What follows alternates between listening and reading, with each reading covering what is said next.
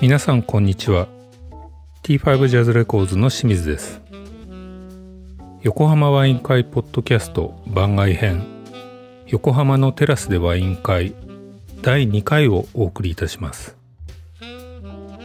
今回は前回の自己紹介編の続きで私清水から大家さんへと続くのですが大家さんと私はちょうどバブル絶頂期の就職組。ちょっと今では考えられないようないつをも飛び出します。当時はそんなこともあったんだと失笑しながらぜひ聞いてみてください。また大家さんの授業を受けたことがあるという方もしこのポッドキャストをお聞きでしたらぜひ Twitter などで名乗り出ていただけるとありがたいです。今回もお送りするのはレコーディングエンジニアの斉藤隆興さん。プロデューサーマネジメントの大谷智弘さん。そして T5 ジャズレコーズの私清水の3人でお送りいたします。このプログラムは名盤名演から最新録音まで国内最大級のカタログを誇るハイレゾ配信サイトイオンキョミュージックの提供でお送りします。ちょっとこう不思議なというか多分聞いたらええー、って思う経歴だと思うんですけど、うん、学生の頃に音楽が好きでだけどこう学校の勉強はその斉藤さんみたいに最初からねこう音楽の方の勉強じゃなくて数学をやってたんですよね大学で。ああ数学やってそうですね。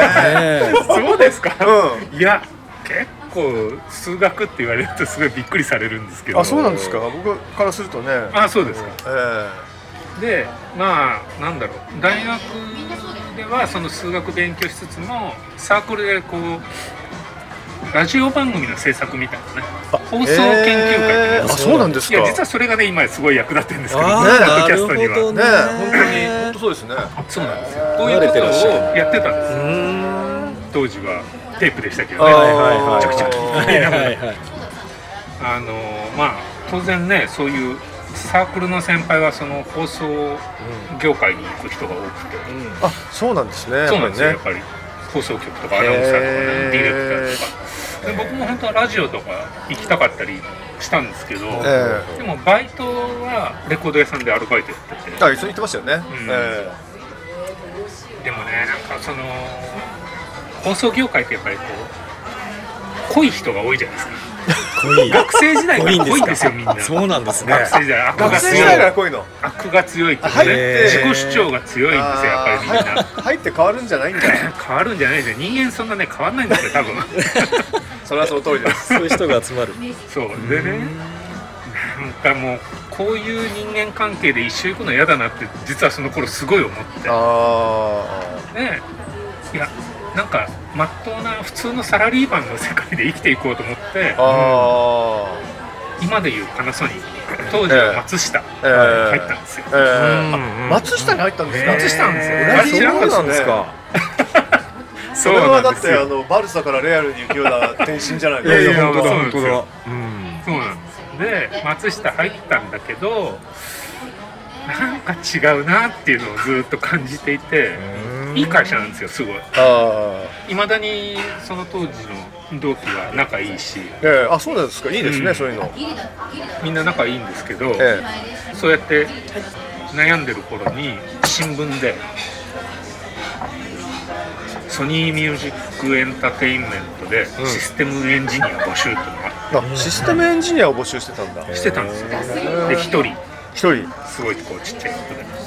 でもしかしたらここは僕の転職かもしれないと思って、この今の仕事をそのまま生かして、しかもレコード会社で、音楽好きな音楽の会社で、で受けたら、まあ、当時ねもう本当にソニーミュージックって50人ぐらいの新卒の枠に3万人ぐらい送るぐらいの、ね。えー、僕たちのねそうですよね。絶対入れないようなところだったんで。ところが中途だと入れちゃうんですよね、中途から入んなきゃダメだよってあの 言われた言われたのはもうずいぶん経ってからだけど。まあ運よく僕はその一人の枠に入ってしまってですね。素晴らしいですね。でそのままね当然システムエンジニアとしてこういろんな仕事をやってたんですけど。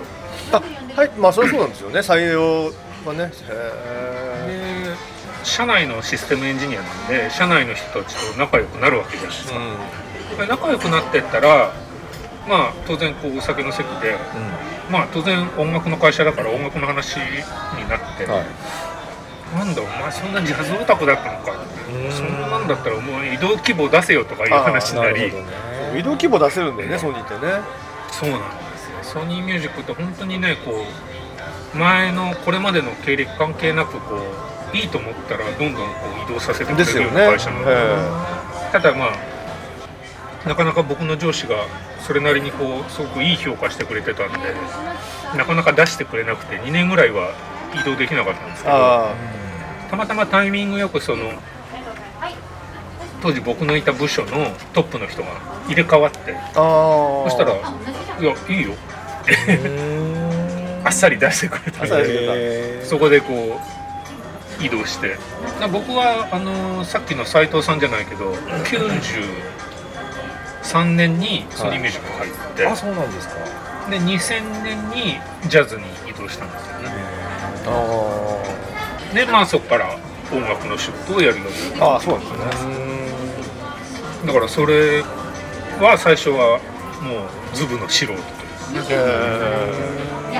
誰も教えてくれないので 教えてくれない最初にこう担当されたのはいつ頃だったんですか？そのアーティスト。いやだから最初はあれですよ。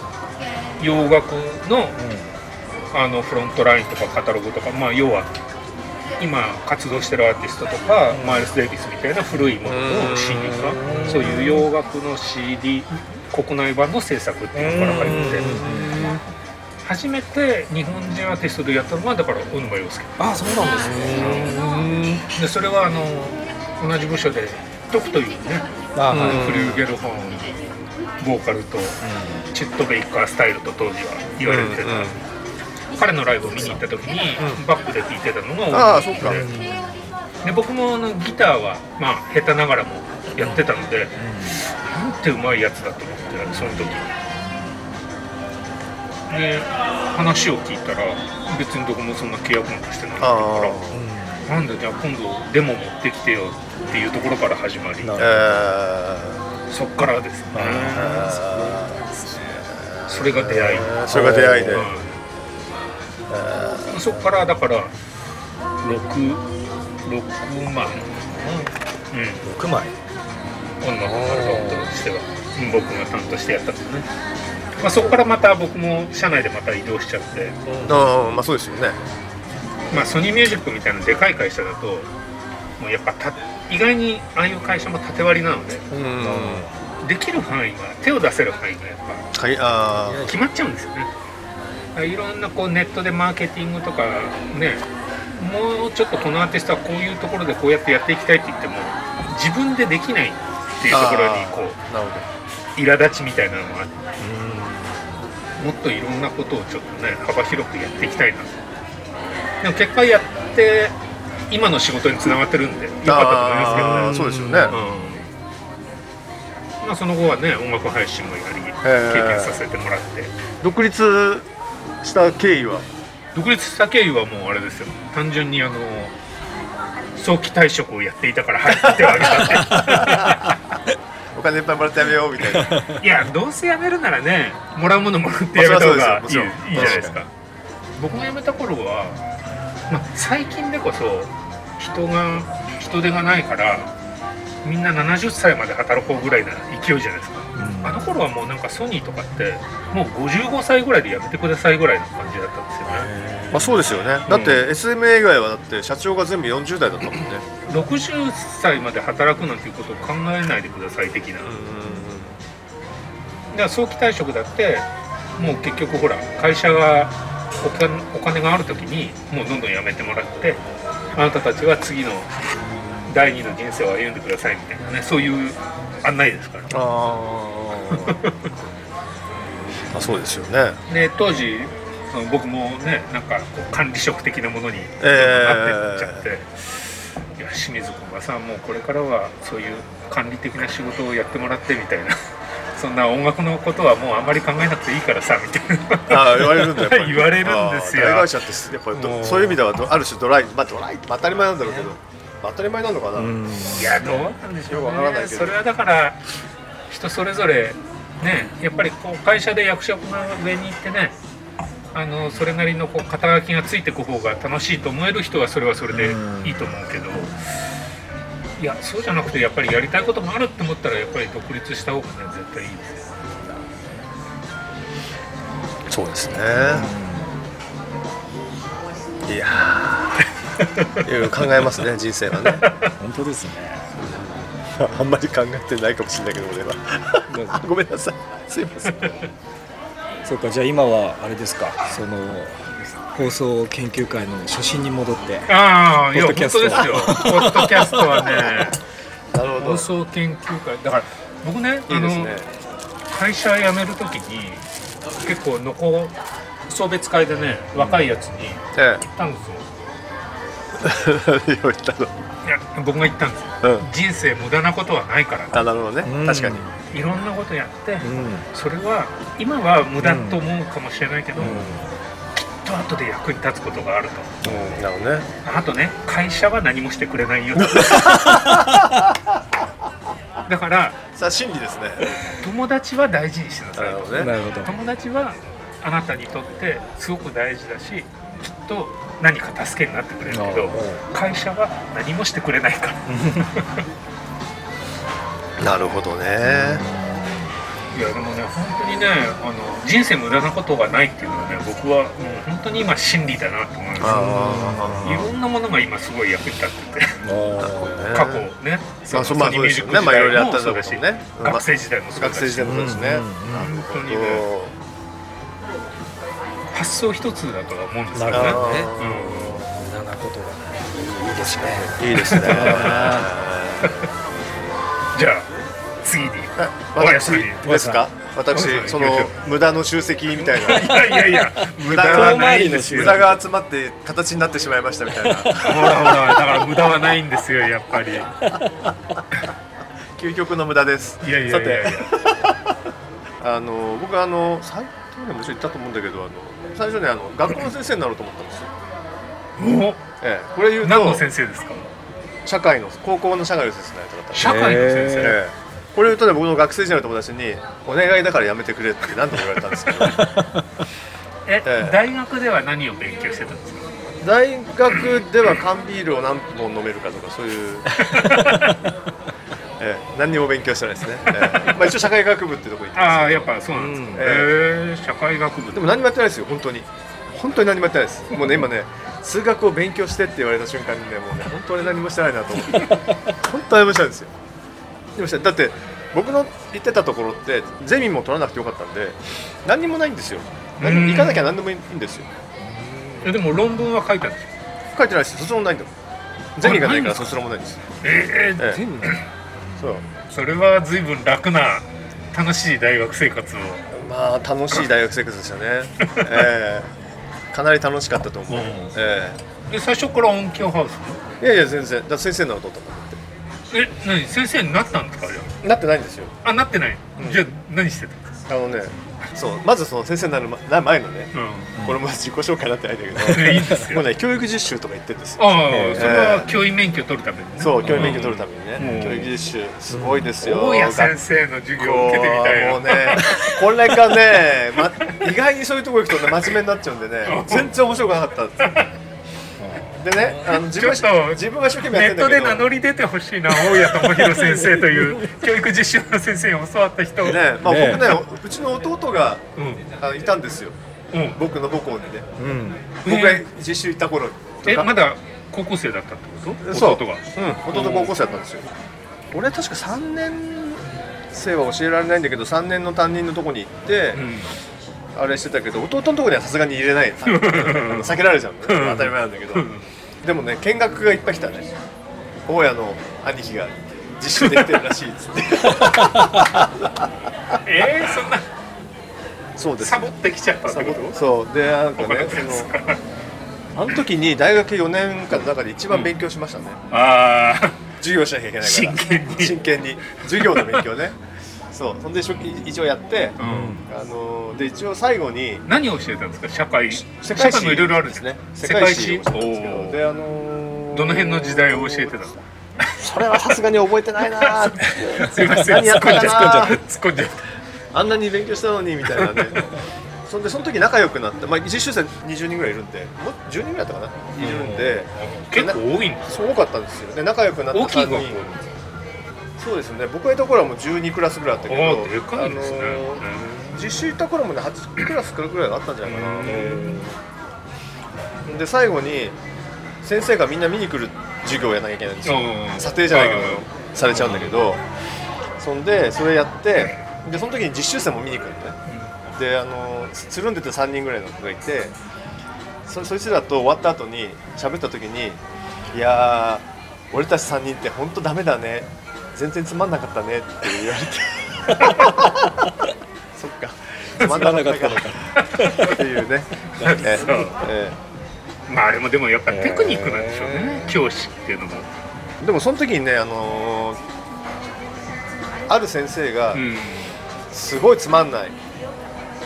たったで例えば2週間ぐらいしかいないで、場が与えられてるのに、ん。杓子定規のことする意味がわからないって終わった後に言われたん。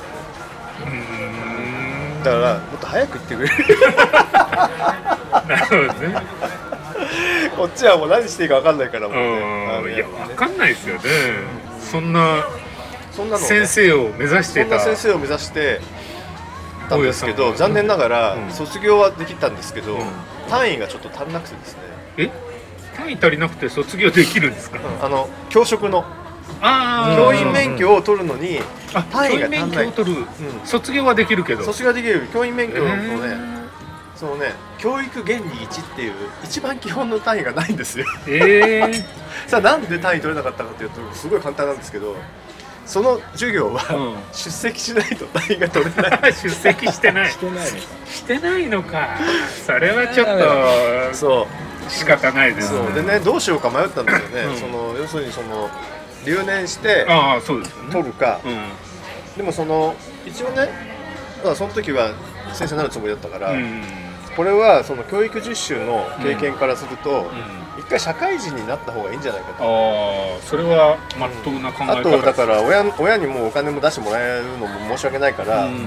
1年ぐらい就職して、うん、お金お金貯めて。を貯めて、うん。で学校に戻ろうと。うんうんでえーどっか就職することにしたんですよ突然ですけど、うん。で一応音楽好きだったんで、うん。まあ、なんとなくレコード会社受けたんですけど当然全部受からなくて。うんでなんかねあれこの会社も受けたんですあ受けましたよソニーとか、えー、マジですか、でで後に「バカじゃねえの?」とか言われたんだけど。何それ？そうなんだ。うん。お前何万人受けてると思ってて受かるわけねえじゃねえか。俺だって横から入ってんだからさみたいなこと言われるわけです後から。無理無理無理みたいな。あの。でも、まともな競争したら無理だよ。でもそれあれでしょ？大学卒業時だから88年とか89年。9年とかでしょ、88年かな、その頃そこまで多くないですよねきっとね SME いやでも多かったですよやっぱり。あ多かったですか、うん。すごく多かったですね。確かまだ CBS ソニーじゃないですか？あそうですね。ソニーミュージック CBS ってソニーです。その後ですようん。ね、CBS ソニーですね。ですよね。うん。そんでねあのー某会社にうん。就職するんですよ。はい。何系の会社ですか？それはね流通ですね。あ流通系、ええ。まあ1年だから、まあ適当に受けて、受かったところで家に家家からか実家から通えるとこっていうんで,、でそこに行ったら合宿研修とかあるのね。あで読売巨人軍2軍練習場に行ってですあ、ね、合宿をするわけですよ。すっごいんだこれが。なかなか。うん。ええまあ、俺の友達みたいにあの樹海の中を徹夜でさまよったみたいなことはやってないですけど 当時のすごそうですねすごいよ。いやわかるわかる。それ結構もっと有名な企業だからびっくりしたもん、話聞いて。あれだって僕の同期のやつやっぱり証券会社入ったのに自衛隊入隊させられたっつってました。それに近いっすね。ですよね、あの頃ななんだろう。あれは不思議な世界ですよね、そういうのありましたよね、あの頃。だからその時もだからまず合宿場行ってなんとなくオリエンテーリングみたいなのしてで翌朝じゃあ6時に集合だっつって、うん。6時に、まあ、集合だって言われるわけですよ、うん。で半分けされてるの。うん。で5人5人だったかな。できるそうね。5人ぐらいの班に分かれてて、でリーダーがいてこれ副リーダーだったかな。なんかなんかなってる なってるんですけど。であのまあ6時にうん。みんなタラタラタラって学生だから行くわけですよ、うん。そうするとむっちゃ怒られて 6時集合っていうのは6時で整列してるんだとかって言われて まずめっちゃ怒られるわけ。でも学生気分って前の日にそんなこと言われてないわけ。ですよ、全く、言われてないんだ。言われてないの。言わなきゃダメですよ。言わないんだよね。ああうんそれダメです。もうね絶対言わないんですよそういうこと。うんでもいきなりそれでやってそれでなんかランニング始まって。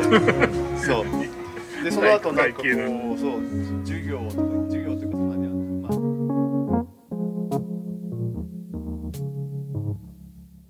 皆様いかがでしたでしょうか？近日中に横浜ワイン会ポッドキャスト番外編。横浜のテラスでワイン会第3回もお送りしたいと思いますのでぜひお聞きください。横浜ワイン会ポッドキャストこのプログラムは名盤名演から最新録音まで国内最大級のカタログを誇るハイレゾ配信サイトイオンキョミュージックの提供でお送りしました。